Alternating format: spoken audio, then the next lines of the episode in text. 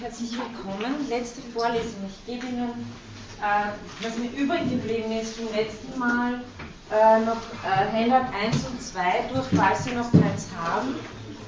Und äh, für heute ein drittes und letztes Handout.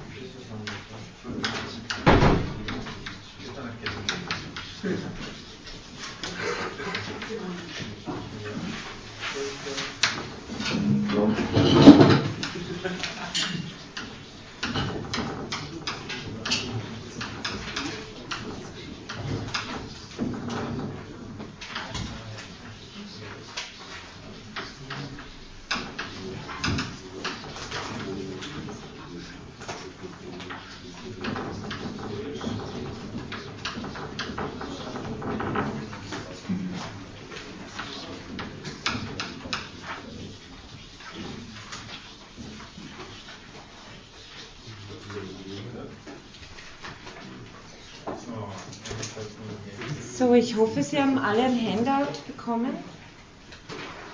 Ähm, das ist äh, das Programm für heute. Ich werde noch ganz kurz zum äh, Thema der Stapelgerechtigkeit etwas sagen. Eine, einen, so lautet auch ein äh, Aufsatz, den Miguel Avanceur äh, verfasst hat und der sich eben mit den politischen Konsequenzen von äh, Levinas Autoritätsethik auseinandersetzt.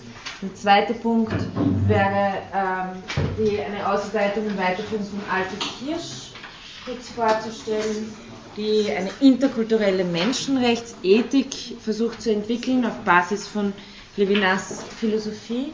Und dann möchte ich äh, schließen mit abschließenden Bemerkungen, tentativen Bemerkungen zur Diskussion anregenden, hoffentlich Beiträgen äh, zu äh, Levinas Menschenrechtstheorie und äh, der interkulturelle Diskurs über Menschenrechte.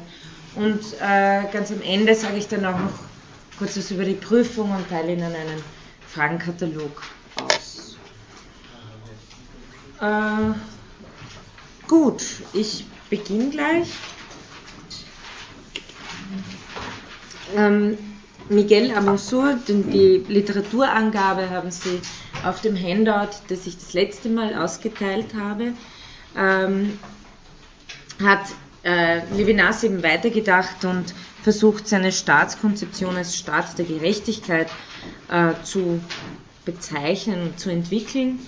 Äh, zunächst ist für Levinas, wie ich das letzte Mal ausgeführt habe, die Abkünftigkeit des Staates von der Verantwortung, von diesem anderen Naturzustand her zu verstehen, der eben nicht der eine gegen den anderen, sondern der eine für den anderen oder der eine im Angesicht des anderen ist. Und äh, damit soll erreicht werden, dass eine Ordnung und auch eine politische Ordnung und auch eine Ordnung, die sich selbst als gerecht versteht, niemals zum Selbstzweck werden kann oder vielleicht sogar zum kriegerischen Selbstzweck werden kann. Äh, Stichwort Durchsetzungskriege im Namen der guten Ordnung. Äh, ich zitiere noch vom Blatt von voriger Woche, Zitat 13. Es ist infolgedessen, so Levinas, nicht ganz unwichtig zu wissen, ob der egalitäre und gerechte Staat, in dem der Mensch seine Erfüllung findet und den es einzurichten und vor allem durchzuhalten gilt, also das versteht sich sozusagen als Mitbeauftragung dieser Ethik schon, versteht sich ein politischer Auftrag, also es ist nicht ganz unwichtig zu wissen, ob dieser egalitäre und gerechte Staat aus einem Krieg alle gegen alle hervorgeht oder aus der irreduziblen Verantwortung des einen für alle und ob er auf Freundschaften und Gesichter verzichten kann. Es ist nicht ganz unwichtig, dies zu wissen, damit nicht der Krieg zur Einrichtung des Krieges mit gutem Gewissen wird. Zitat Ende.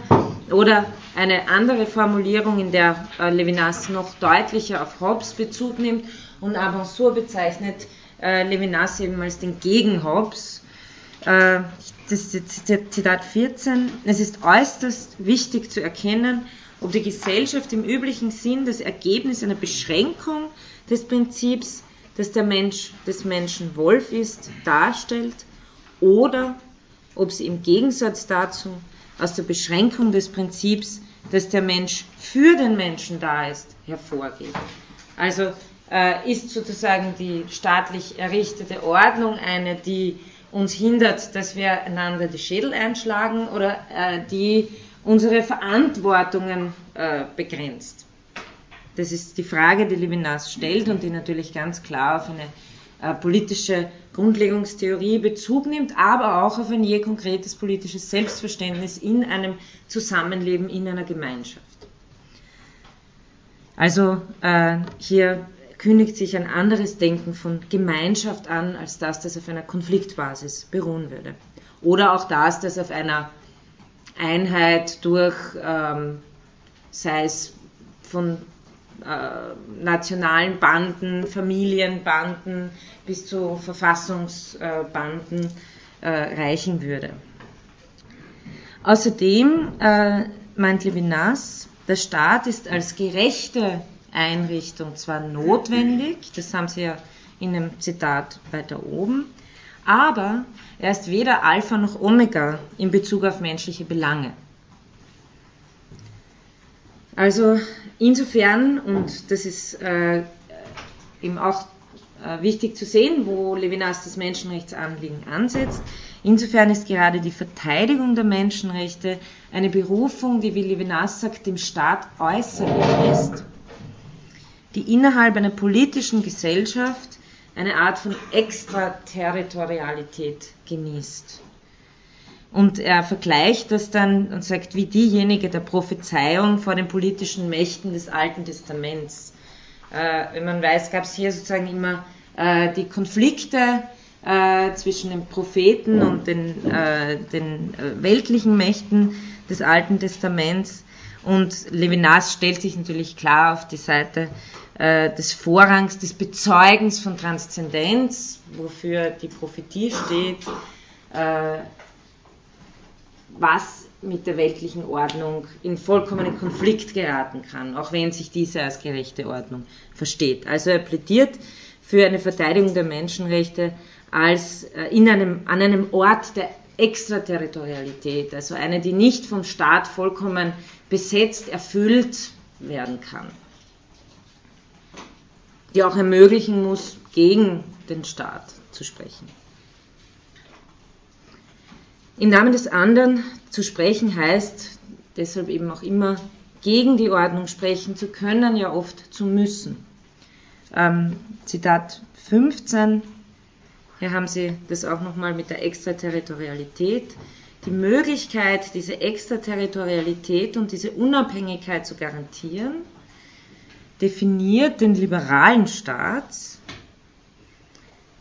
sagt Levinas. Und ich glaube, es ist hier am ehesten auch zu verstehen, liberaler Staat im Gegensatz zu totalitärer Staat.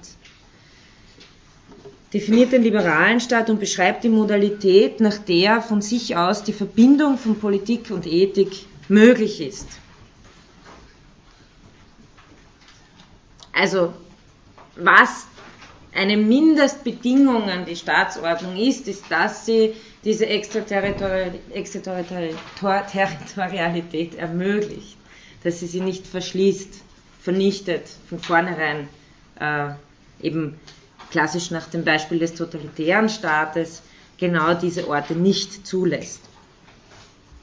Was Levinas hier relativ vage als den liberalen Staat kennzeichnet, hat Abensour äh, versucht noch präziser zu formulieren, eben als den Staat der Gerechtigkeit. Das ist übrigens auch eine Formulierung, die Levinas an anderer Stelle mal verwendet. Äh, und dieser Staat der Gerechtigkeit würde natürlich weit über den bloßen Rechtsstaat hinausgehen. Dabei äh, kann es sich allerdings auch nicht um die Festschreibung einer guten Ordnung handeln, denn diese könnte wohl kaum vermeiden, wieder tyrannische Formen anzunehmen. Ähm, vielmehr muss es um Möglichkeiten gehen, also wenn es ein Kriterium für diesen Staat gibt, dann muss es um Möglichkeiten gehen, diese Ordnung offen zu halten, sie stören und durchbrechen zu können. Äh, ein Zitat dazu äh, habe ich noch von Abensour selbst, äh, das ist das Zitat 16. Diese Staatsform enthält in sich selbst die Möglichkeit einer kritischen Öffnung in dem Maße, in der die ursprüngliche Nähe, von der sie herrührt, sich immer direkt in ein Kriterium, in eine Ur Urteilsinstanz umwandelt.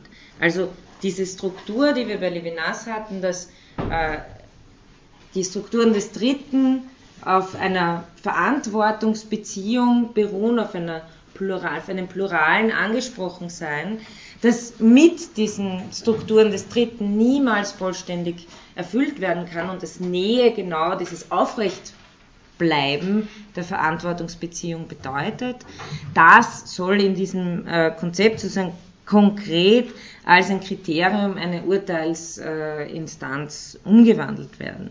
Ich zitiere weiter, in dem Staat der Gerechtigkeit, selbst wenn eine gewisse Gewalt nicht fremd ist, Gewalt für die Verteidigung des anderen, des Nächsten, kann man, wenn es sein muss, gegen die Institutionen im Namen dessen revoltieren, was ihnen zur Geburt verholfen hat. Zitat Ende.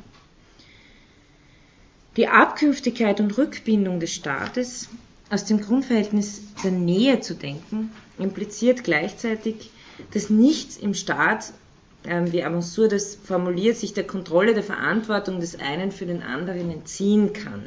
Also man wäre sozusagen nirgendwo den äh, Verantwortungsverhältnissen äh, enthoben.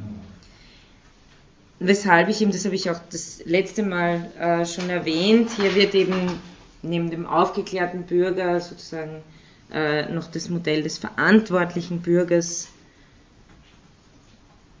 verteidigt, also die Brüderlichkeit, die äh, der Freiheit vorangeht. Und von dessen Perspektive auf wird dann sowohl das Politische als auch das Rechtliche verstanden.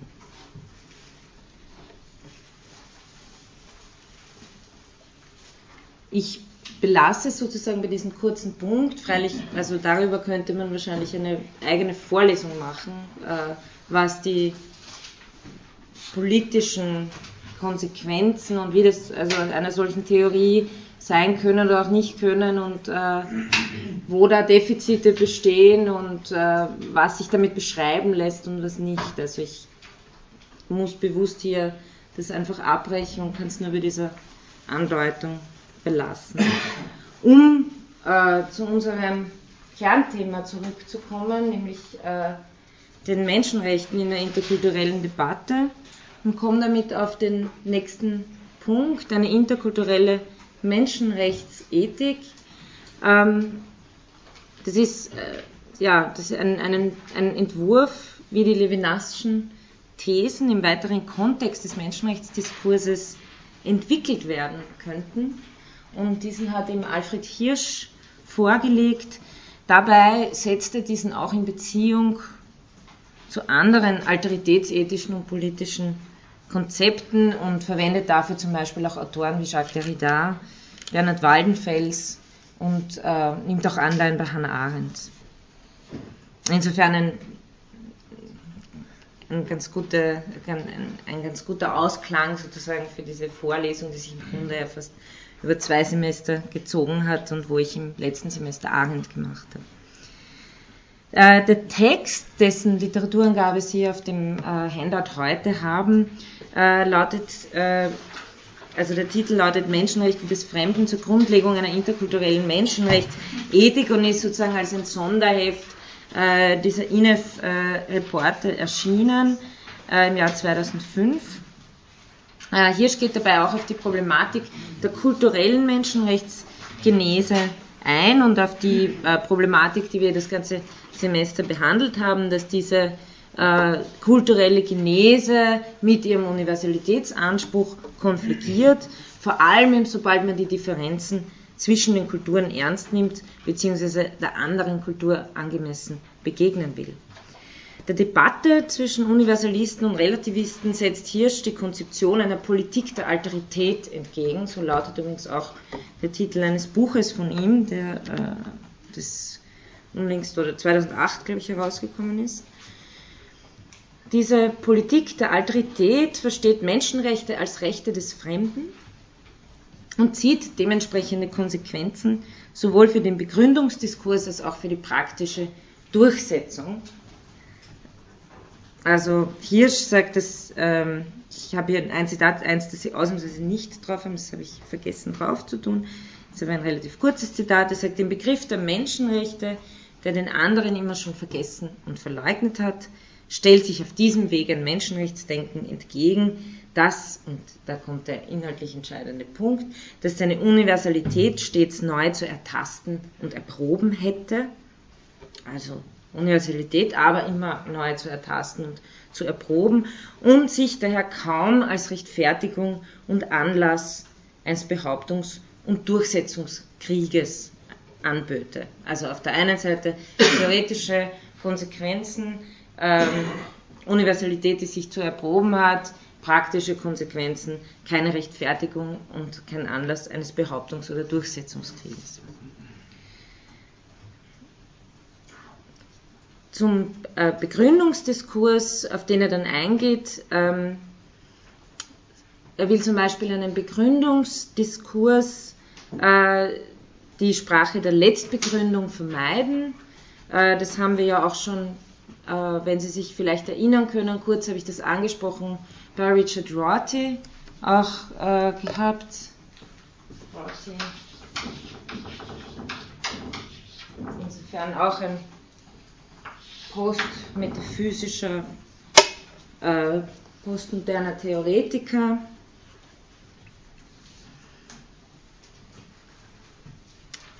Der allerdings nicht von der Alteritätsethik äh, kommt, sondern der einfach nur äh, sagt, jede Letztbegründung äh, birgt immer schon eine die Partikularität einer bestimmten Wertewelt in sich. Und äh, im Grunde haben wir das ja auch gesehen bei einer bei dem Anspruch einer Nicht-Letztbegründung wie bei Martha Nussbaum, äh, wo ich Ihnen damals diese Kritik an äh, allein der Wahl dessen, wenn Nussbaum sagt, äh, wir erzählen Geschichten über Handlungsfreiheit und Autonomie, dass Biwak dann sagt, naja, aber gerade über Handlungsfreiheit und Autonomie, auch wenn das nicht letztbegründende äh, Strukturen, sondern in Geschichten sind, die hier erzählt werden, sind es doch äh, Begriffe, die wiederum die Partikularität einer bestimmten Wertewelt in sich tragen.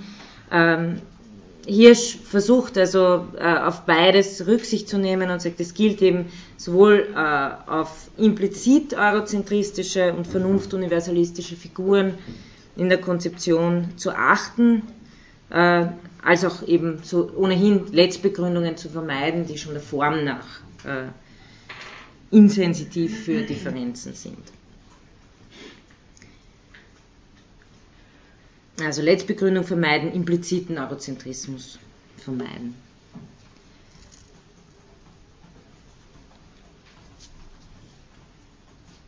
Solche implizit eurozentristischen und vernunftuniversalistischen Figuren finden sich so Hirsch und wie wir auch selbst in der Vorlesung äh, gesehen haben, zum Beispiel bei äh, Habermas oder auch bei Ottfried Höffe Sie finden sich sogar dann, wenn es sich dabei um Begründungstheorien a posteriori handelt, also nach ihrer völkerrechtlichen Sicherung.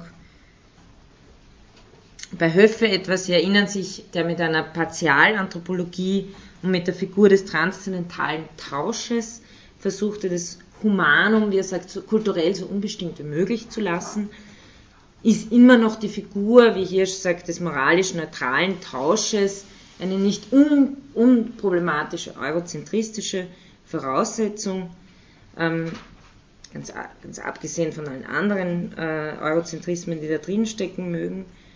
Ähm, und abgesehen von dieser Kritik aus einer differenzethischen Perspektive stellt sich Hirsch die Frage, ob aus einer allein auf Leistung und Gegenleistung, das heißt auf Vorteilstreben basierenden Sozialkultur, überhaupt so etwas wie ein vorbehaltloses Sollen und echte Solidarität hervorgehen kann.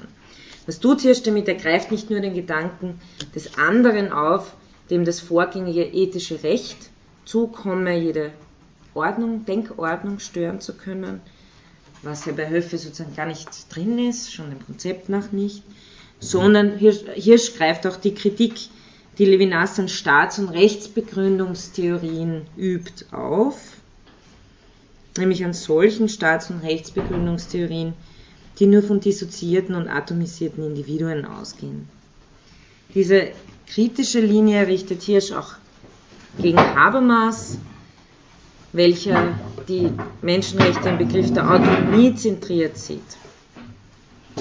Dies setzt ihm ein autonomes Subjekt als Anfangs- und Endpunkt, wie sagt, eines universalen Nomos voraus, der eben im Ausgang von einem Ego gestiftet wurde.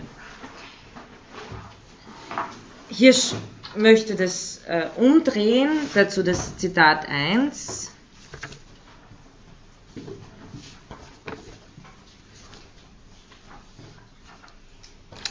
Anspruch auf ein Recht hat hier im Ansatz zunächst und vor allem das Ego und erst in zweiter Linie ein Alter.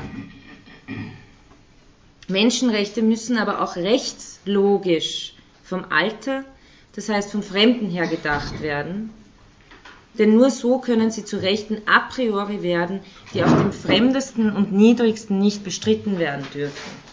Also hier ist Grundidee, die in dem ganzen äh, längeren Aufsatz ist, ist äh, die, dass es nicht ganz ohne Konsequenzen ist, Menschenrechte vom Ego her zu denken, äh, in der Praxis auch meistens damit einhergeht, dass es eben äh, die Altere, also die, die, die Fremden sind, die am wenigsten Rechte besitzen. Also ja, äh, führt es zusammen und ähm, das ist ein wesentlicher Ausgangspunkt äh, seiner, seiner Überlegungen.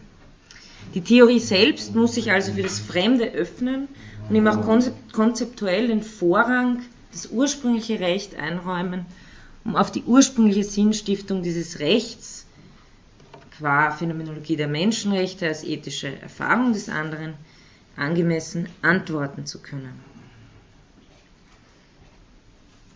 Also auch die Theorie, es ist nicht sozusagen die, die Theorie macht etwas mit dem, was in der Praxis passiert. Hirsch zeichnet eine solche Phänomenologie der Menschenrechtsgenese, wie er das nennt, nach, aus der Begegnung mit dem anderen, als eine lebensvorgesetzliche, also pränormative, lebensweltliche Erfahrung.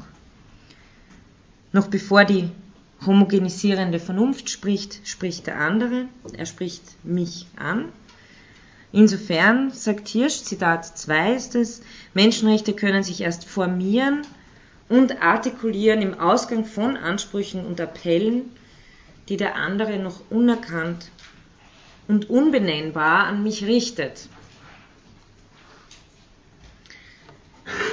Das ist sozusagen auch der Punkt, warum Menschenrechte konzeptuell, zumindest prinzipiell immer offen bleiben müssen für neue von der Vernunft nie vollständig erfassbare Ansprüche des, die, der anderen. Da natürlich auch die Vernunft sozusagen diese, äh, diesen möglichen alteritären Anspruch nicht einholen darf, ihm nicht vorausgegangen sein darf und damit ihn festgeschrieben haben darf. Soll sie sich als wirkliche Alterität erweisen können. Das Maß der Menschenrechte ist also nicht die abstrakte Vernunft, das ist genau das, was wir voriges Mal auch bei Levinas hatten. Also das Maß, äh, das ist ja auch das Zitat von Levinas, das Maß der Menschenrechte ist nicht die abstrakte Vernunft, sondern jene Selbstsein, wie das Levinas ihm sagt, als Recht des anderen, das Maß allen Rechts und sicherlich seine Ethik. Das, glaube ich, hatten wir das letzte Mal auch am Platz.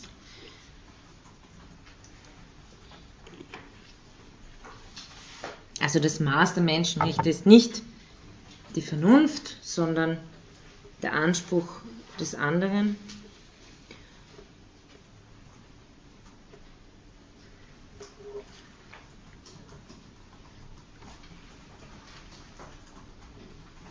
Dazu Zitat 3. Es ist genau der Grund dafür, warum die Menschenrechte ein so eigentümliches Zwitterwesen darstellen, das zwischen Recht und Ethik oszilliert. Also Hirsch erklärt es dann auch so, sagt, dass das genau ist der Grund, weil sie sich eben zwischen diesem äh, Antworten auf den Anspruch als Struktur des Dritten, aber gleichzeitig gegründet in einem äh, unendlichen Anspruch des der anderen also äh, Ethik und äh, Struktur des Dritten als Gerechtigkeit und Recht äh, hier ineinander äh, verschränkt.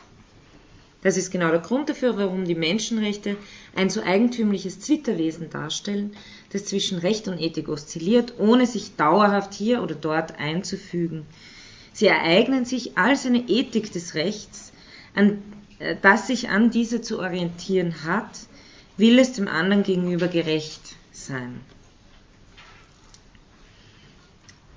Menschenrechte werden nach dieser These als fließende und verbindende Bedeutungseinheiten zwischen einerseits pränormativen und normativen, zwischen ethischen und rechtlichen und zwischen lebensweltlicher Alteritätsbeziehung und staatlichen konzipiert. Also genau diese, also äh, nochmal diese drei äh, äh, Momente, wo eben genau wieder das, dieses äh, anders gedachte Grundverhältnis von Alteritätsbeziehung und äh, Beziehung des Dritten äh, sich übereinander aufbaut. Also bedeutungsfließende Bedeutungseinheiten zwischen pränormativen und normativen, zwischen ethischem und rechtlichem und zwischen lebensweltlicher Alteritätsbeziehung und staatlichem.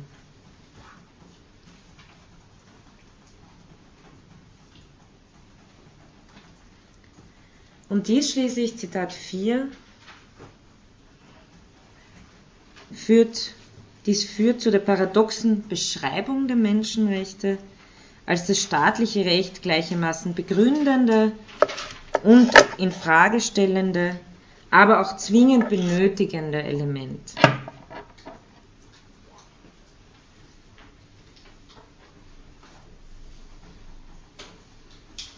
also begründend als Antwortstruktur auf den pluralen Anspruch, in Frage stellend, weil immer wieder, also Staatlichkeit, Staat der Gerechtigkeit muss dann offen sein, äh, auch in seinen bereits gesetzten Strukturen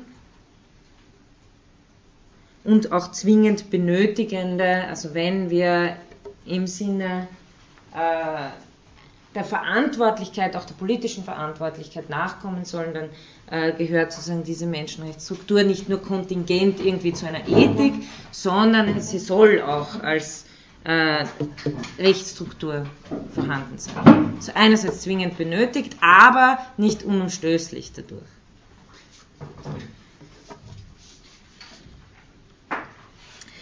Dabei ist eben auf diese spezielle Struktur dieses Verhältnisses zu achten, die das Konzept des anderen und des Dritten bei Levinas aufnimmt. Das grundlegend ethische Angesprochensein in der Alteritätsbeziehung gerät durch die Herausforderung von gerechten Institutionen, äh, Entschuldigung, gerät durch die Herausbildung von gerechten Institutionen in Vergessenheit.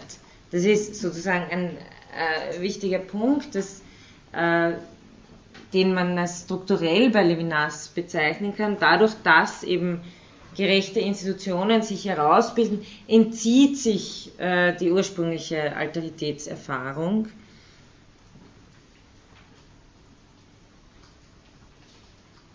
Ich denke da auch immer ein bisschen, wem das bekannt ist, dem hilft es vielleicht, ansonsten vergessen Sie es einfach, äh, an den späten Heidegger, äh, sozusagen das Geben entzieht sich zugunsten der Gabe also diese, dieser Seinsentzug.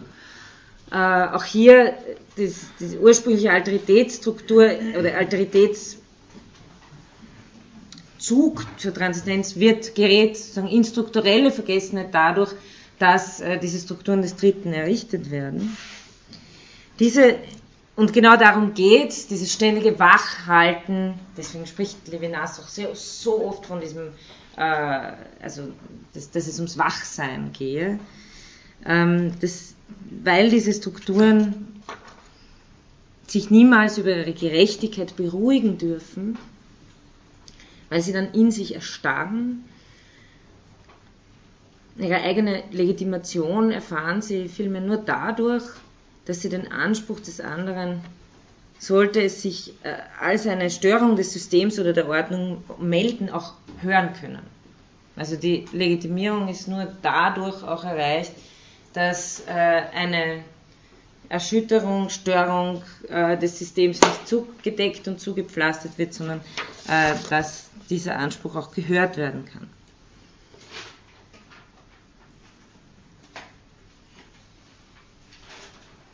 Wobei es darum geht natürlich auch, äh, dass es hier äh, Momente geben kann, in denen ein Anspruch noch nicht so artikuliert ist, dass er sich in einem argumentativen Diskurs äh, so ohne weiteres einen Platz verschaffen könnte. Schließlich ähm, kommt zu dem fünften Zitat. Schließlich hält sich dadurch der Gehalt der Menschenrechte als Ganzer immer wesentlich auch im Entzug in genau dieser Hinsicht, wodurch sie sich uns und unseren Institutionen als, und jetzt beginnt das Zitat, eine stete Forderung nach einem Zuwachs, nach einem Mehr an Gerechtigkeit für den anderen darstellen. Nur dadurch erhalten sie eine eigentümliche Universalität, die nur im Anspruch durch den Fremden und die Kultur des anderen zu gewinnen ist. Und dies bringt Hirsch zusammenfassend folgendermaßen auf den Punkt. Die Menschenrechte sind als Ethik des Rechts die Norm des Rechts. Sie stellen das instituierte Recht in Frage und fordern die diese gewährenden Institutionen heraus, ihr Maß an dem Recht des Fremden zu nehmen. Zitat Ende. Eine Passage in Hirschs Arbeit schließlich, in der eine Verbindungslinie, in der eine Verbindungslinie zu Kant, von Kants Gastrecht über Derridas Überlegungen zur Gastlichkeit bis zum Arendtschen Recht, Rechte zu haben oder Recht auf Zugehörigkeit zieht, möchte ich noch kurz skizzieren. Ein Menschenrechtsdenken, so Hirsch, das vom autonomen Subjekt ausgehe, bestreite ihm auch von Anfang an die Zugehörigkeit zu einer Gemeinschaft und damit das Arendsche Recht, Rechte zu haben. Das heißt, ein Recht, davon geht Hirschs äh, Ansatz eben, wie gesagt, zu einem großen Teil aus, das nicht vom anderen her gedacht wird, sondern eben vom autonomen Subjekt, führt auch in der Praxis dazu, dass fremde Flüchtlinge und so weiter in einer Gesellschaft stärker oder eher mit Rechtlosigkeit konfrontiert sind. Deshalb noch äh, Zitat 6, letztes Zitat äh, aus dieser Arbeit von Hirsch. Es ist dies ein ethisches Recht, das unmittelbar auf den Empfang des anderen in dieser Welt zurückgeht. Also hier verbindet er sozusagen mit dieser Idee äh, der Gastlichkeit, den anderen empfangen heißt, verantwortlich zu sein für die Abwesenheit des anderen aus dieser Welt, für die Heimatlosigkeit eines Seienden, der, so Levinas, den Status des Fremden entblößten und Proletariers hat. Zitat Ende. Hier liest also das Arendsche Recht, Rechte zu haben, also immer in, in einer Gesellschaft sozusagen nicht äh, ohne grundlegende Teilhaberechte ausgestattet zu sein, aus einer ethischen Perspektive, wodurch sich sozusagen auch diese Anspruchsverhältnisse äh, ein bisschen umdrehen. Also nicht ich erhebe den Anspruch äh, an die Ordnung, sondern ich stehe unter einem Anspruch. Also hier dreht sich sozusagen die Sichtweise um, weil es eben als Ethik äh, verstanden wird.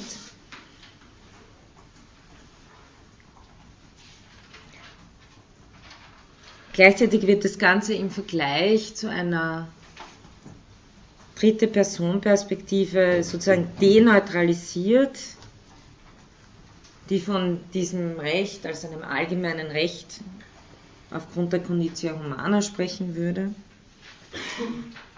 Vielmehr wird eben das grundlegende Menschenrecht in ethischer Perspektive zu meiner Verantwortung, meiner Verpflichtung zur, wie Derrida das sagt, unendlichen Gastlichkeit, die ein ursprünglicher Empfang und eine ursprüngliche Offenheit meiner Welt für den Fremden ist.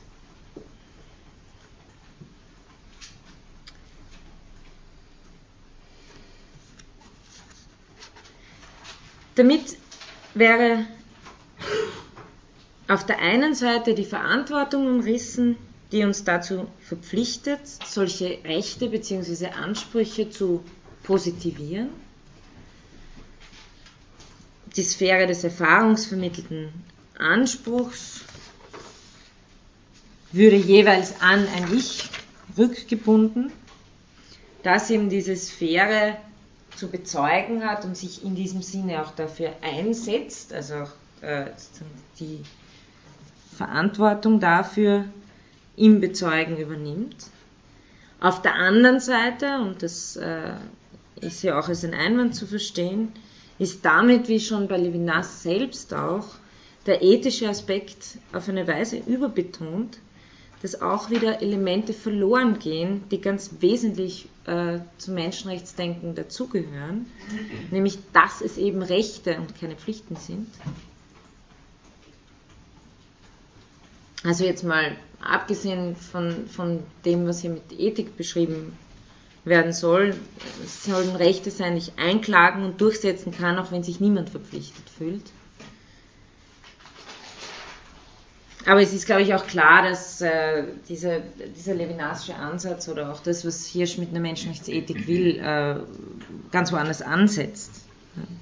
Und sagt, wenn wir, wenn wir anfangen bei einem Bild, äh, das schon davon ausgeht, dass sich niemand äh, dafür interessiert, dann äh, sind wir vielleicht von Anfang an äh, hier fehlgeleitet. Es ist deshalb wahrscheinlich äh, eben wirklich zielführender, hier von, von diesen Konzeptionen als einer Ethik der Menschenrechte zu sprechen, zumal auch durch die erstpersonale Zentrierung das Politische und das Rechtliche eben nur in einer ganz gewissen Perspektive zur Geltung kommen, nämlich eben im Sinne des Dritten, was äh, schon das Problem äh, meines Erachtens zumindest ergibt, dass das Eigenwesen und die Eigendynamik des politischen und rechtlichen unterbelichtet bleiben müssen.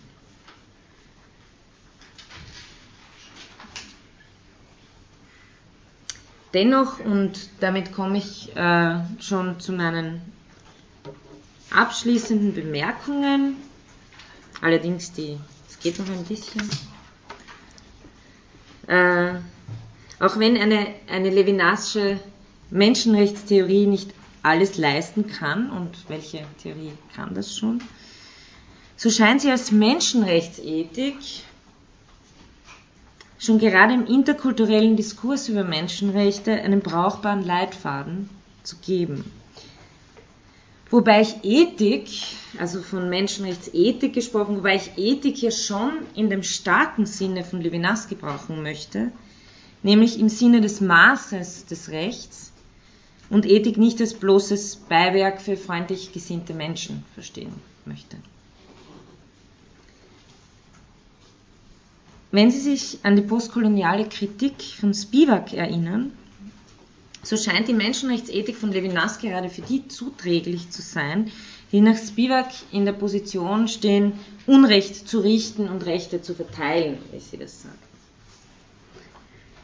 Dass das Recht des anderen auch seinen vielleicht gar nicht artikulierten, ja in diesem je bestimmten hegemonialen System vielleicht gar nicht artikulierbaren Anspruch entspringt, also sein Recht einem Anspruch entspringt, der in einem bestimmten System nicht artikuliert oder gar nicht artikulierbar ist, das wäre genau der Punkt, eben bei dem Spivak im Grunde genommen einsetzen möchte. Die Verpflichtung der Menschenrechte vom Nomos, also vom Nomos des Fremden, des anderen her zu sehen und damit auch fortgehend auf ihn zu antworten, will auch heißen, seinen Anspruch zu hören, ihn soweit es geht hörbar zu machen. Das wäre zentral in einer solchen Konzeption. Und dies würde, so die Hoffnung von Spivak, Levinas und Hirsch, sowohl für die Theorie der Menschenrechte als auch für die Praxis der Menschenrechtsum- und Durchsetzung einen Unterschied machen.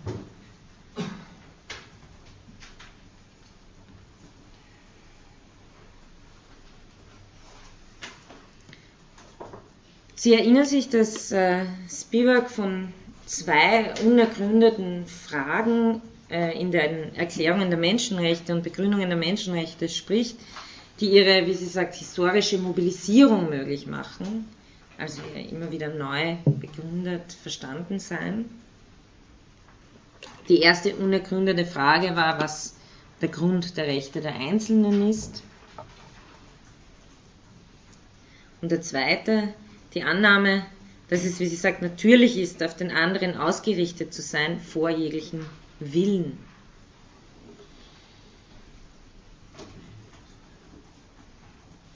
Also das erste, der Grund der Rechte der Einzelnen, das zielt auf die generelle Letztbegründungsfrage ab. Und das zweite ist verantwortungsethisch, alteritätsethisch, das zu sehen, also äh, die Annahme ursprünglich auf den, also auf den anderen gerichtet zu sein, aber nicht nochmal mit einer Ordnung des, äh, mit, einer, mit einer vernunftgegründeten Ordnung des ähm, einsehbar begründet sozusagen zu erweisen. Und dann sagt sie, es wäre besser für die Menschenrechte, wenn das Interesse an ihrer Verwirklichung auf der zweiten unbegründeten Frage beruhen würde, als im scheinbar Vergessen der anderen. Damit meint sie,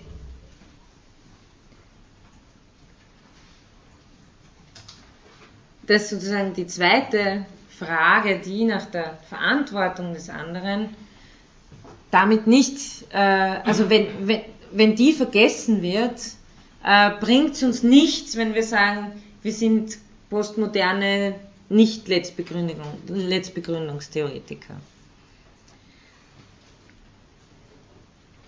Also es wäre besser für die Menschenrechte, wenn das Interesse an ihrer Verwirklichung auf der zweiten unbegründeten Frage beruhen würde, als im scheinbaren Vergessen der anderen, also scheinbares Vergessen, aber im Überwinden des Essentialismus und Naturalismus. Und dann sagt sie, Zitat 7, da haben Sie es äh, sozusagen auch auf dem Handout, in der realen Welt existiert generell ein immens ungleicher Widerspruch zwischen denjenigen, die die Fragen nach der Natur der Rechte für das Selbst unergründet lassen, erste Frage, und diejenigen, die die Fragen nach der Verantwortung als Anrufung durch die anderen vor jeden Willen unergründet lassen.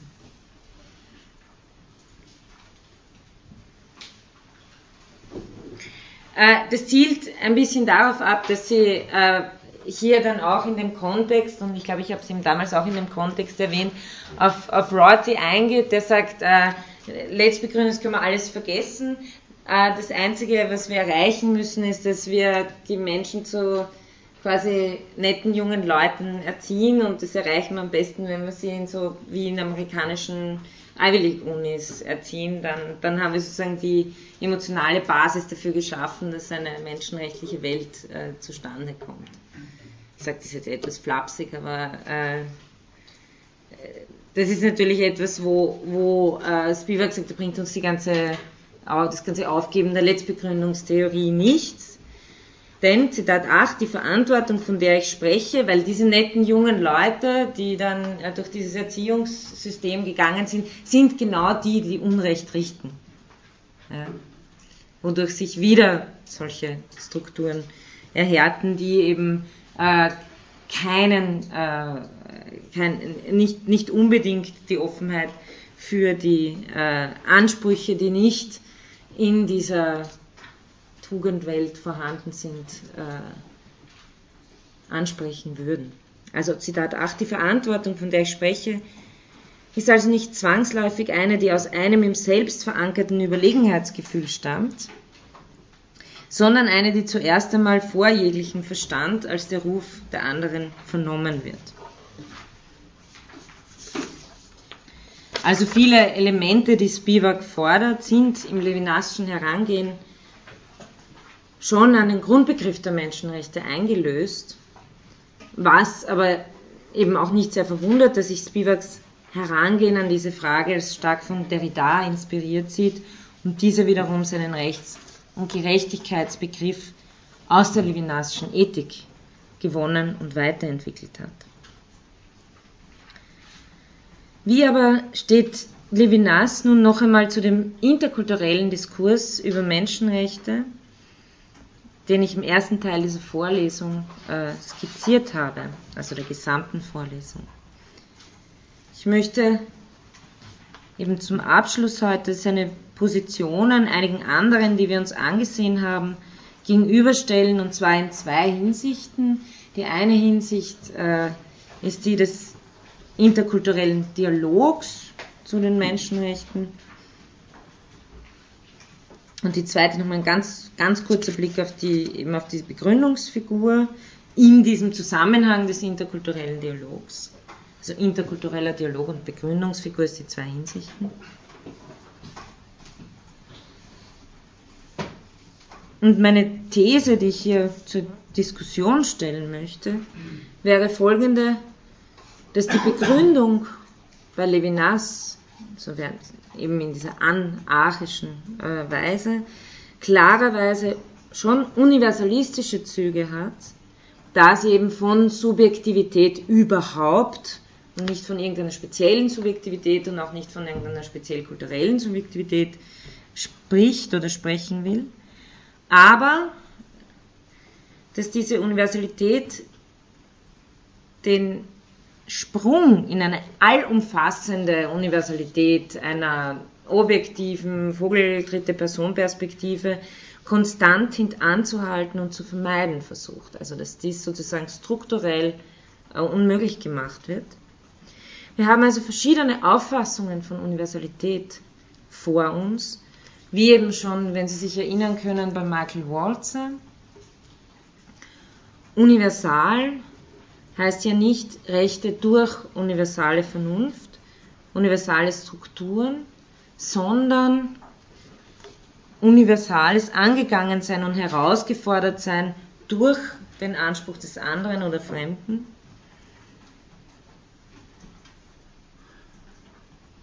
Und wie das als andere Universalität verstanden werden kann, auf das möchte ich ganz zum Schluss eingehen. Zunächst nochmal äh, zum interkulturellen Dialog.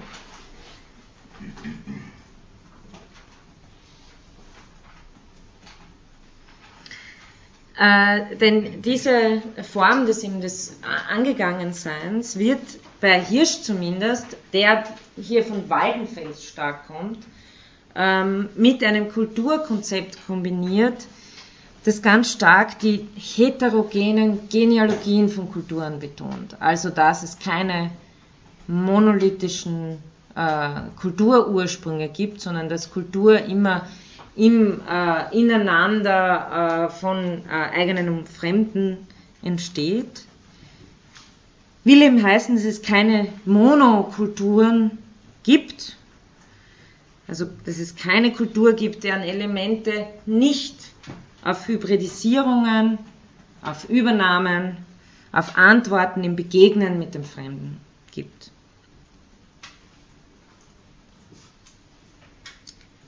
Kulturen stehen sich also nicht als Blöcke gegenüber, sondern als heteronom entstandene.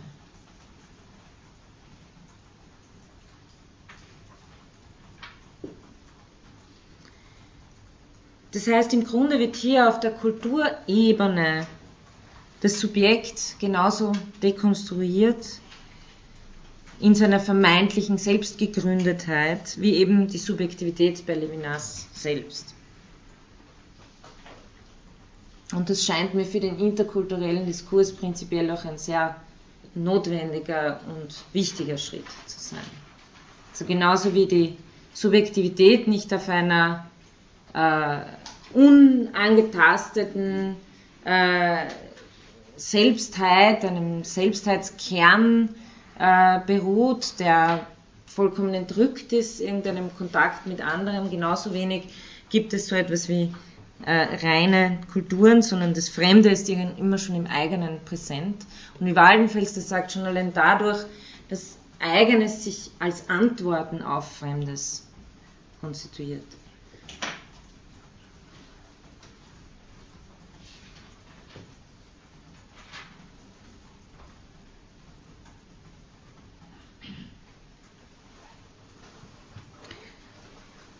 Also im Grunde wird hier eben auf der Kulturebene genau das gemacht, was Levinas äh, mit der Subjektivität macht.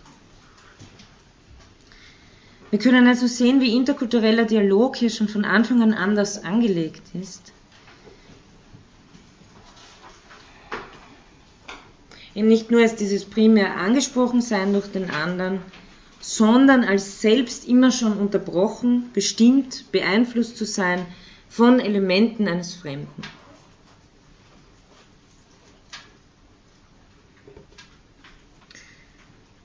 Insofern kann folglich auch äh, kaum von einem monokulturellen Ursprung der Menschenrechte gesprochen werden, weil diese Monokulturalität das Konstrukt schlechthin wäre.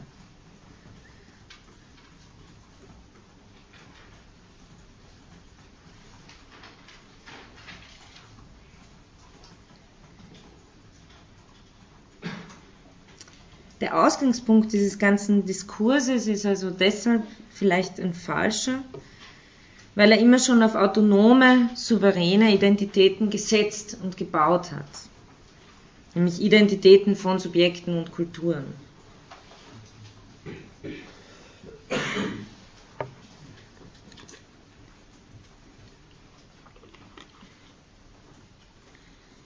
Und wie würde jetzt, und ich werde es jetzt einfach ähm, einfach nur versuchen, äh, das nochmal mit äh, Skizzen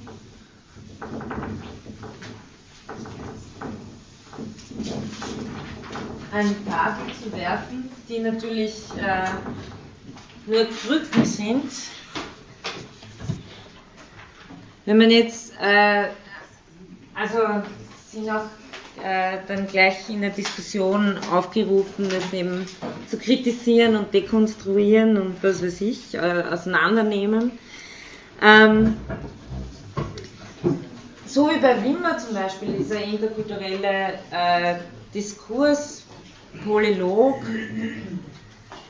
konzipiert wurde, äh, hatte ich äh, den Eindruck, könnte man, also auch hier ging es ja darum, dass man äh, von verschiedenen Punkten mit der Hilfe von Argumenten zu etwas kommt wie einem Wesen des Menschen, das sich in verschiedenen Kulturen verschieden artikuliert. Das ist aber an mehreren Orten sozusagen schon auch äh, gegeben hat und das Polylog eben auch dieses Miteinander und Miteinander sprechen natürlich ist, dafür ist es jetzt zu, also es ist keine Darstellung dessen, was man unter Polylog versteht, sondern äh, dessen, wie äh, funktioniert interkultureller Dialog in Bezug auf Menschenrechte. Und da spricht ja letztlich schon, dass eben diese Rechtsbegründung äh, betrifft, von einem Wesen, auf das man sich argumentativ, also man versucht argumentativ äh, sich, äh,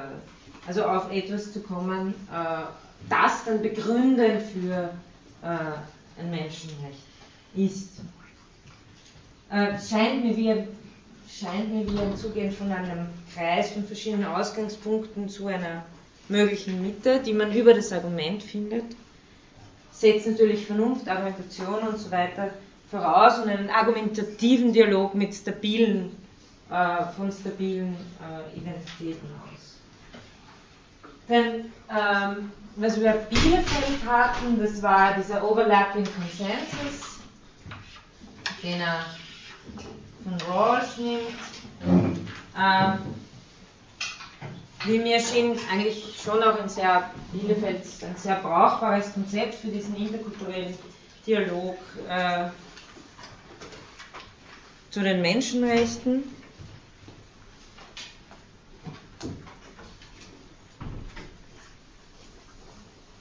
Sie können sich auch erinnern, dass, äh, dass das bei Bielefeld ein Konzept war, das ein normatives Konzept ist.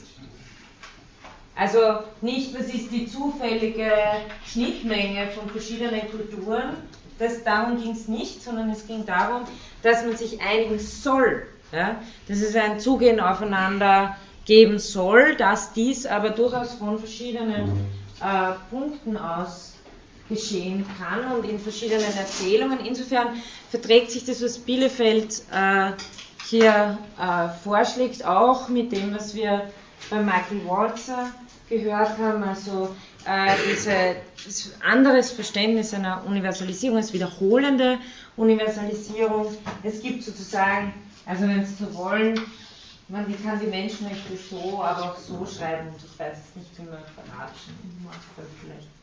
Also Universalität sozusagen in, in, in, in, Geschichten, die man verschieden erzählen kann, aber die sozusagen äh, irgendwo auch sich in einem Kerngehalt äh, überschneiden oder dies auch als Dialog, der Sinn des Dialogs, der normative Auftrag des Dialogs ist, äh, das zu erreichen. Äh, bei Levinas scheint mir vielmehr das ähm, äh, dass es nicht auf diesen äh, Output hin orientiert ist von Anfang an. Also man kann vielmehr sagen, äh, Levinas Konzept gründet schon im Anfang an äh, von diesen, auf diesem äh, Dialog, der jetzt nicht auf ein gemeinsames Konzept hingeführt wird. Insofern ist es da vielleicht, was den Menschenrechtsdiskurs betrifft, ein Modell, das für den Output hin besser ausgearbeitet ist, das aber schon sozusagen die Frage, inwieweit man hier schon noch mit einem erstpersonalen Zugang äh, einsteigen könnte. Also das Levinasische Modell würde hier einfach mehr wieder diesen Anspruchs-Antwort-Charakter äh, betrachten, als zu sagen, wir haben einen normativen Auftrag und das ist hier ein Konsens zu finden. Also ein Levinas-Modell wäre wieder gegenüber dem hier eine stärker erstpersonale äh, Situiertheit. Ähm, schließlich äh, Habermas, ich habe keine Ahnung, wie ich das zeichnen soll, aber sie also äh, sozusagen, ja, wie zeichnet man den rationalen Diskurs? Ich weiß nicht. Ich habe, also der erst diesem selbst entspringt sozusagen das, was Vernunft bedeutet. Ich kann das, kann ich irgendwie nicht äh, sehr gut zeichnen. Ähm, Allerdings ist ja da natürlich die Frage, wie komme ich hinein? Ja, was mache ich, wenn ich sozusagen nicht diesem Argumentations- äh, als, als alteritär zu dieser Argumentationslogik bin ich quasi draußen. Das heißt, ähm, hier, hier wäre sozusagen die Frage, was, was verschaffen sozusagen den Zutritt zu dieser selbst, sich selbst verwirklichenden, die, sich selbst verwirklichen Prozess der Vernunft. Oder anders gesprochen, jetzt äh, kann der überhaupt jemals noch irritiert werden? Und äh, das wäre natürlich, also Levinas dagegen wäre natürlich nicht äh, auf diesen rationalen Diskurs festgelegt, dem jede kulturelle Artikulationsmöglichkeit sich schon unterwerfen muss. Und wenn es eben auch um interkulturellen Dialog geht, dann äh, wäre das bei Levinas mit Levinas nicht äh, so zu konzipieren. Genau aus dem Grund, weil es eben diesen, dieses eurozentristische Universalsubjekt in diesem Sinn gerade vermeiden möchte, aber auch, wenn Sie sich an Spivak erinnern können, ohne sich von der Vernunft und Aufklärung überhaupt zu distanzieren. Nur diese nicht, das, also die Frage ist wirklich, wie kann man das, wie kann man das äh, wie kann man das durchlässig, wie kann man das sich, sich irritierend lassend äh, konzipieren?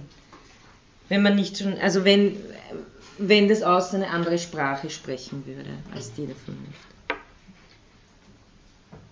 Dann schließlich äh, Höfe, da kann ich nichts hinzeichnen, weil da gibt es gar keinen interkulturellen Diskurs, weil keiner notwendig ist. Man braucht einfach nur die transzendalen äh, Grundstrukturen einsehen. Äh, Höfe will sich ja um den, also damit will er ja sozusagen die, die Schwierigkeiten dieses Dialogs äh, umschiffen.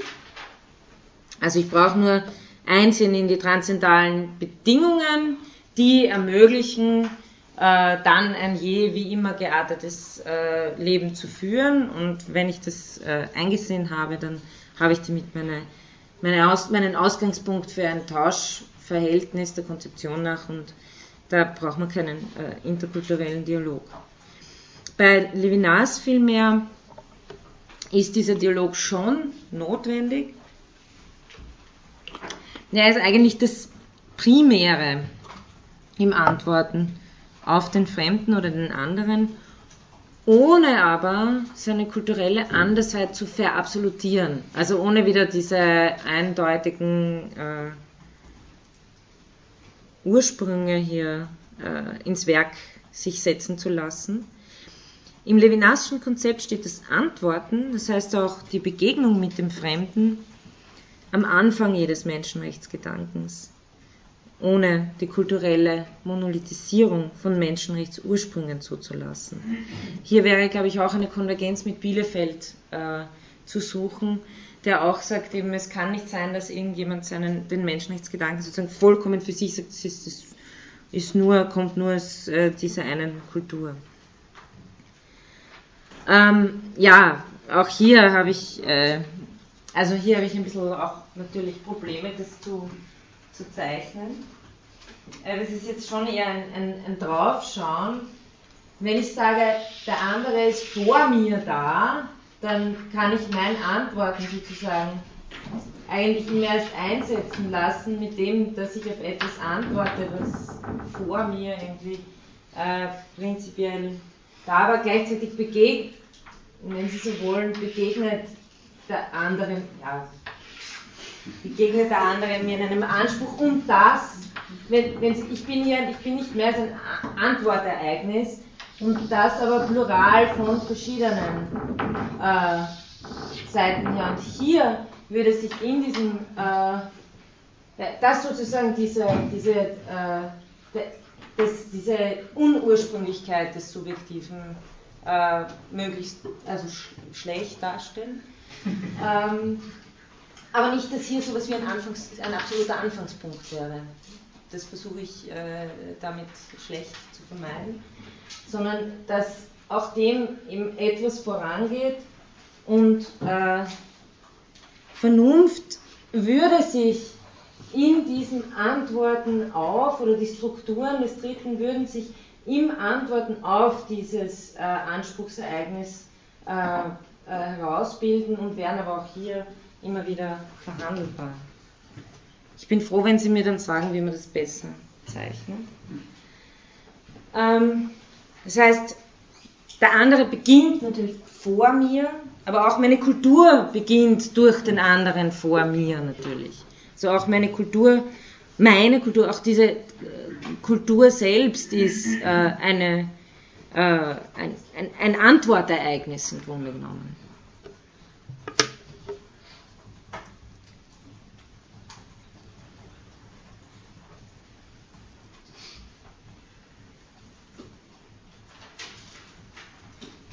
Also die Strukturen, die hier klar sind über das Argumentative, sind hier, äh, entstehen erst und sind hier auch immer neu zu verhandeln.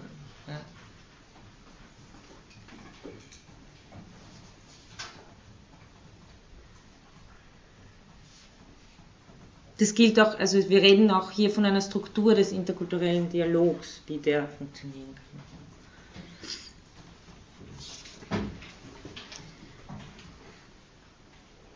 Kurz noch zur, ähm, zur, zur Rechtsbegründung. Im Wimmer zielt er eher auf ein Wesen des Menschen ab, aus dem sich Rechte ableiten lassen.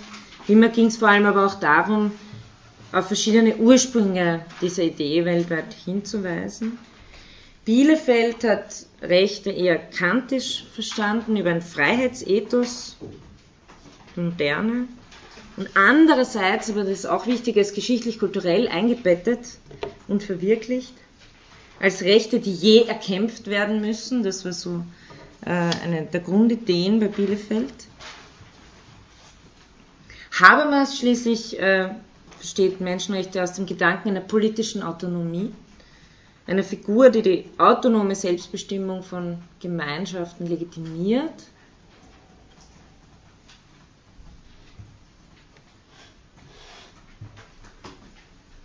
Also im Gegensatz zu Levinas, der Recht eben als vorvernünftig versteht. Höffe, wie gesagt, als Tauschkonstruktion basierend auf Grundbedürfnissen, transzendalen Grundbedürfnissen. Und schließlich bei Levinas, wenn wir uns jetzt die Frage stellen, ist er jetzt Universalist oder Relativist?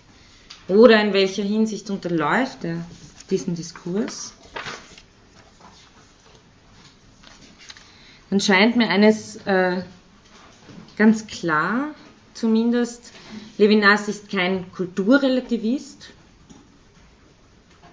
denn nirgendwo sagt er, dass der Ursprung der Menschenrechte im, also der Ursprung der Menschenrechte im Westen konstitutiv für ihre Idee wäre. Also geschichtliche, geschichtlich situierbare Ursprung und dass diese daher für andere Kulturen keine Geltung hätte. Das sagt er wirklich nirgendwo. Eher im Gegenteil. Der Anspruch, von dem Levinas spricht, ist transkulturell. Levinas ist also mal kein Kulturrelativist, Das äh, scheint mir klar. Die Frage, die man sich äh, stellen kann, ist allerdings, ob nicht auch in der Levinasschen Konzeption eben ein fundamental westlicher Gedanke zu finden ist, hinter der eine eurozentristische Hegemonie versteckt ist. Also zur Erinnerung, äh, dieser Zentrismus, wieder Androzentrismus, Mann ist gleich Mensch, gibt etwas für universal aus und tatsächlich einen Herrschaftsanspruch anzumelden.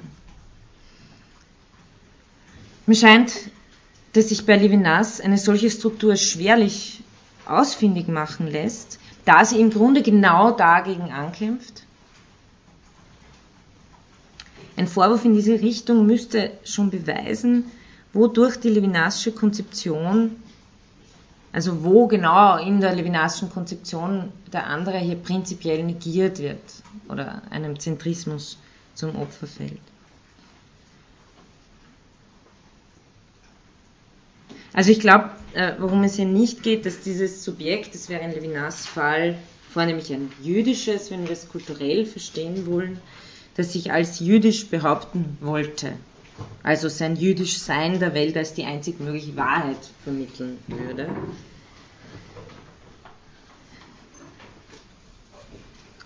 Äh, also das, das äh, glaube ich, äh, ist ohnehin nicht der Fall. Und äh, wenn äh, ein Vorwurf wäre, dass, äh, dass es hier Geprägtheiten durch äh, die jüdische Religion, Kultur gibt,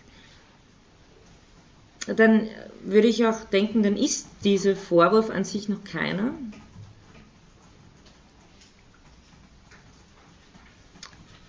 Der würde nur dann sozusagen relevant sein, wenn entweder diese Kultur faktisch dominieren würde oder eine einzige Superiorität vertreten würde, also wenn das wirklich kulturell durchgezogen werden würde.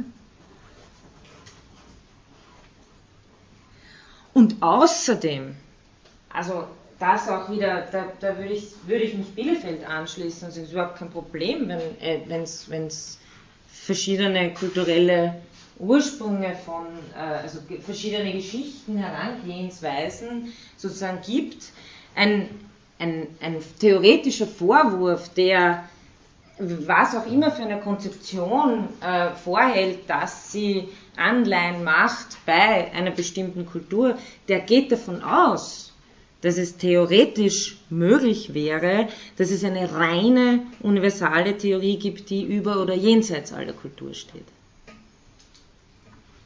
Das aber würde Levinas nie behaupten. Und insofern scheint mir, äh, scheint mir sozusagen das äh, nicht in die Problematik äh, von äh, dem Vorwurf des Eurozentrismus zu fallen. Zum Abschluss jetzt noch äh, parallel äh, zu Michael Walzer habe ich äh, versucht anzudeuten, dass eben Levinas auch als wenn Universalist das dann im Sinne eines anderen Universalismus verstanden werden müsste. Denn äh, wenn er vom ethischen Angesprochensein redet, dann, wie gesagt, dann redet er ja nicht von ihm persönlich oder von, äh, äh, weiß ich nicht, ähm, Mitgliedern der jüdischen Religion oder von Litauern oder Franzosen oder sonst irgendwas, sondern er redet von einer Grundstruktur der Subjektivität. Das ist auch der Anspruch irgendwie dieses äh, phänomenologischen Ansatzes und äh, das äh, könnte man wohl sagen, natürlich klar, also ich meine, was soll es sonst sein, außer ein universalistischer Ansatz. Jetzt sehen Sie, sicher, sehen Sie aber schon, wie sich das spießt, ja? Ist ein universalistischer Ansatz, der aber andererseits äh, auf der erste Person Perspektive beharrt. Und das möchte ich äh, noch in drei Punkten abschließend kurz herausarbeiten. Was wäre das Aber oder das andere? Das erste wäre, äh, betrifft die Ethik und wäre im Sinne einer bezeugenden Universalität. Das zweite betrifft die Rechtsgeltung und wäre im Sinne einer nachträglichen Universalität. Und das dritte betrifft den Inhalt dieser Menschen, dieser Universalität der Menschenrechte. Und hier wäre von einer zukünftigen Universalität, also von einer Universalität im Kommen die Rede. Was ich damit meine, versuche ich jetzt noch ganz kurz zu skizzieren. Also erstens, ähm,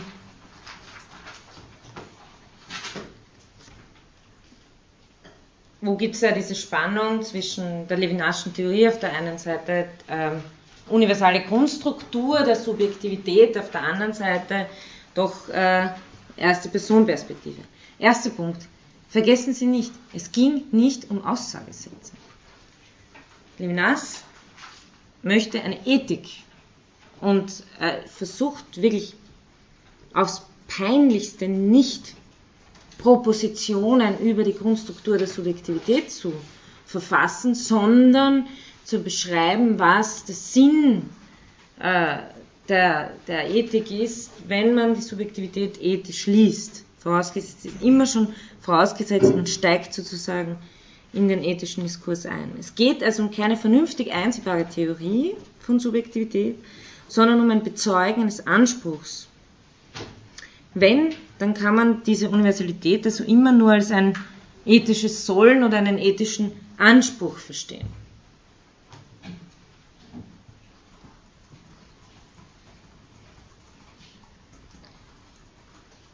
Insofern handelt es sich um eine ethische Universalität, eine, keine, keine Propositionsstruktur hat. Also, ethische, also eine Universalität, die eine bezeugende äh, Struktur hat, was einem Propositionsaussagecharakter von universal gültigen Aussagen natürlich äh, schon mal äh, etwas entgegenstellt.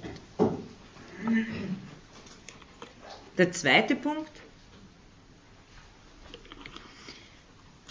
Äh, betrifft das, was wir mit der Struktur des Dritten angesprochen haben. Universalität und Vernunft waren ja schon begrifflich immer als nachträglich zu verstehen, als Antwort auf einen pluralen Anspruch.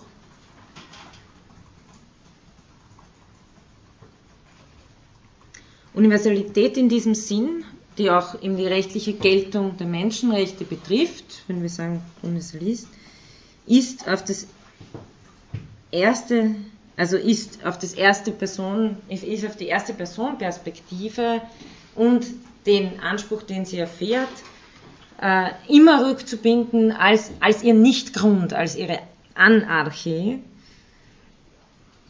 und ist insofern immer eine nachträgliche Universalität. Also, wenn Sie sich erinnern können, ich habe versucht äh, zu zeigen, dass Levinas im Grunde so etwas fast wie eine Genesis der Vernunft erzählen will, aus dem pluralen Anspruch heraus. Also, äh, das, das äh, Abwägen, Ordnen und so weiter wird notwendig aus, äh, der, nach der, durch, aus, aus dem Anspruch der vielen anderen heraus. Als Forderung nach Gerechtigkeit.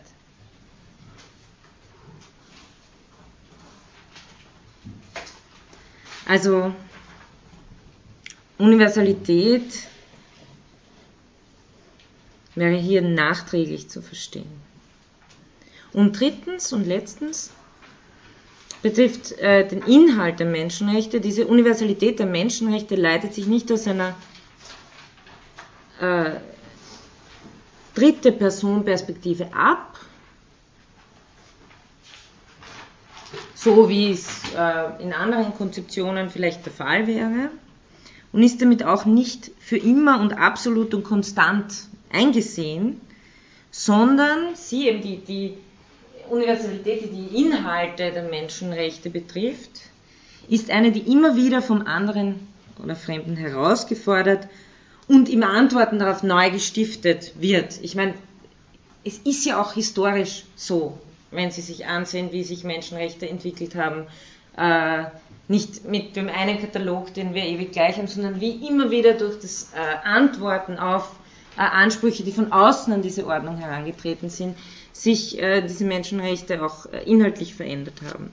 Das heißt, wenn wir von einer Universalität eines Inhalts der Menschenrechte sprechen können, dann kann die immer nur eine sein, die sozusagen zukünftig, wie Derrida sagt, im Kommen ist. Also die sich, äh, die, die das Bestmögliche, es wird vielleicht gerecht gewesen sein, aber die Verantwortung, dies hier jetzt übernehmen zu müssen, äh, die, die bleibt im Menschenrechtskonzept. Natürlich kann man nicht äh, alles vorhersehen. Verantwortung bedeutet auch genau im Jetzt hier, aber nicht ein für alle Mal abschließend zu handeln oder auch zu konzeptionieren. Das heißt, dritter Punkt der Universalität wäre eine Universalität, die immer im Kommen ist, die zukünftig herausgefordert und offen bleibt. Gut. Ja, ich bedanke mich mal herzlich für Ihre Aufmerksamkeit, für Ihre Aufmerksamkeit das ganze Semester lang. Vielen Dank. Ähm, ja, Diskussion.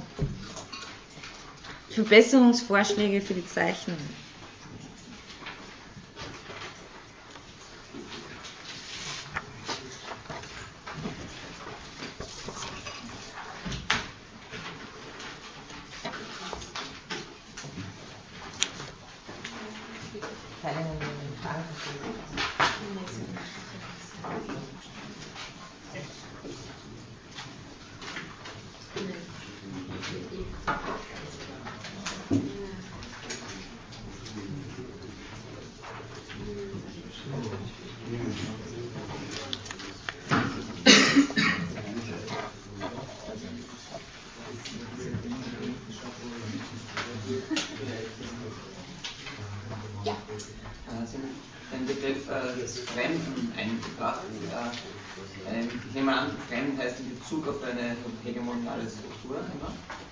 Danke, dass Sie nachfragen. Ja, ich wollte fragen, ja. ob das jetzt in diese Richtung geht, dass hier äh, der andere, wenn er als Fremder verstanden wird, äh, jemand ist, der zumindest faktisch äh, weniger Rechte hat oder benachteiligt ist, wo sozusagen die, die Rechtsstruktur eine Antwort auf einen Mangel ist. Mhm. Also ich, Sie haben vollkommen recht, ich äh, ähm, hätte das äh, auf jeden Fall noch äh, genauer markieren sollen. Ähm, Wallenfels operiert ja hauptsächlich mit dem Begriff des Fremden und setzt den so vom anderen ab, dass er sagt, Das andere, dasselbe, ist etwas, was sich immer noch innerhalb einer Ordnung verstehen lassen kann. Es ist einfach äh, das Alter sozusagen. Fremd bedeutet aber fremd gegenüber sozusagen einer ganzen Ordnung. Äh, insofern ist Fremd noch mal, Fremdheit nochmal ein gesteigerter Begriff von, von äh, Alterität. Und insofern, äh, glaube ich, äh, ist es auch genau Ihr Punkt, dass äh, Fremdheit sehr stark auch mit, den, mit der Ordnung äh, äh, sofort, Fremdheit sofort kultiert mit Ordnung und Ordnung im Waldenfelschen Sinn auch immer offen sein müsste für diesen fremden Anspruch, weil der fremde Anspruch konstitutiv einer ist, der die Ordnung stört. Ja. Also in diesem Sinn, ähm, ich, ich bin mir nicht, ich, glaube, dass ähm, Levinas spricht immer noch von der Alterität, also Levinas macht keinen begrifflichen Unterschied zwischen dem Fremden und dem anderen, er spricht auch eigentlich äh, hauptsächlich von dem anderen. Ähm, und ich glaube sozusagen, dass mit Levinas man das auch äh, genauso sehen könnte. Bei Waldenfeld ist es feiner ausdifferenziert. Ich beziehe mich auf, diesen, auf den Begriff von, von Spielberg der Subalterität, ja. die eben äh, genau meinen würde, dass eben diese, die, eigentlich, die eigentliche Rechtsweiterentwicklung erfordert, weil gerade die, die äh, Subalternen die mhm. eigentlichen äh, Benachteiligten der Rechtsordnung sind, auf die die Menschenrechte am meisten sozusagen Rücksicht nehmen müssen oder für die sie am meisten da sein müssen. Ja, also der, der Begriff kommt nochmal von, von, von, von Gramsci, glaube ich, die Subalterne. Ähm, äh, das ist aber sozusagen wirklich das, äh, was äh, äh, sich der Ordnung entzieht und das aber genau deshalb äh, ist auch manchmal diese Einschluss-Ausschlussstruktur wichtig. Die Ordnung entzieht sich und wendet sich dadurch gleichzeitig auf sie an. Bei Arendt äh, gibt es also auch ganz stark, also es bedeutet nichts anderes, indem sich die Ordnung entzieht, wird man zum Rechtlosen. Also man wird dadurch äh, umso mehr in den Status des Vogelfreien gebracht. Und genau, äh, genau hier versagt eben alles, was Ordnung sein möchte.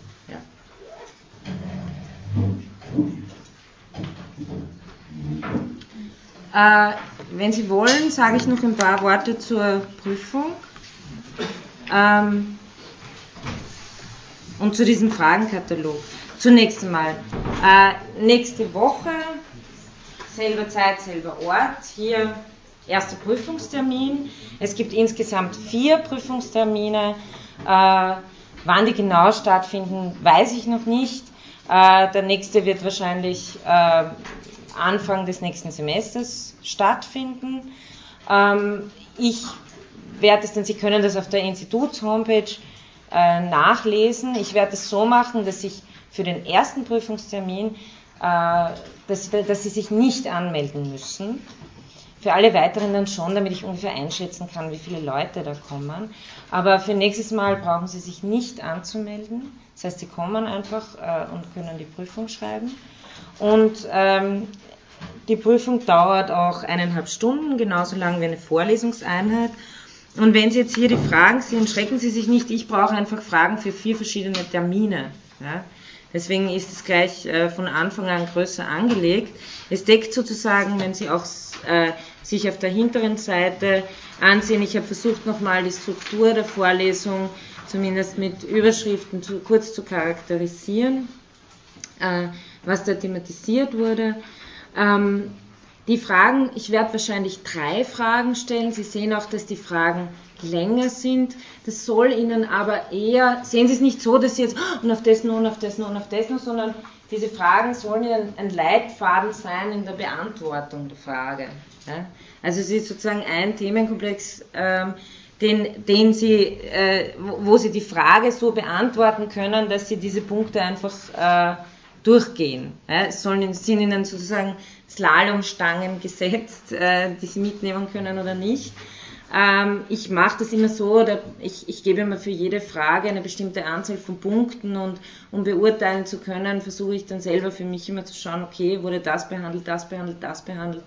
Ähm, natürlich äh, gilt auch die, die äh, argumentative Stärke, äh, also es geht nicht nur um Vollständigkeit, es geht um argumentative Stärke in der Beurteilung der Fragen.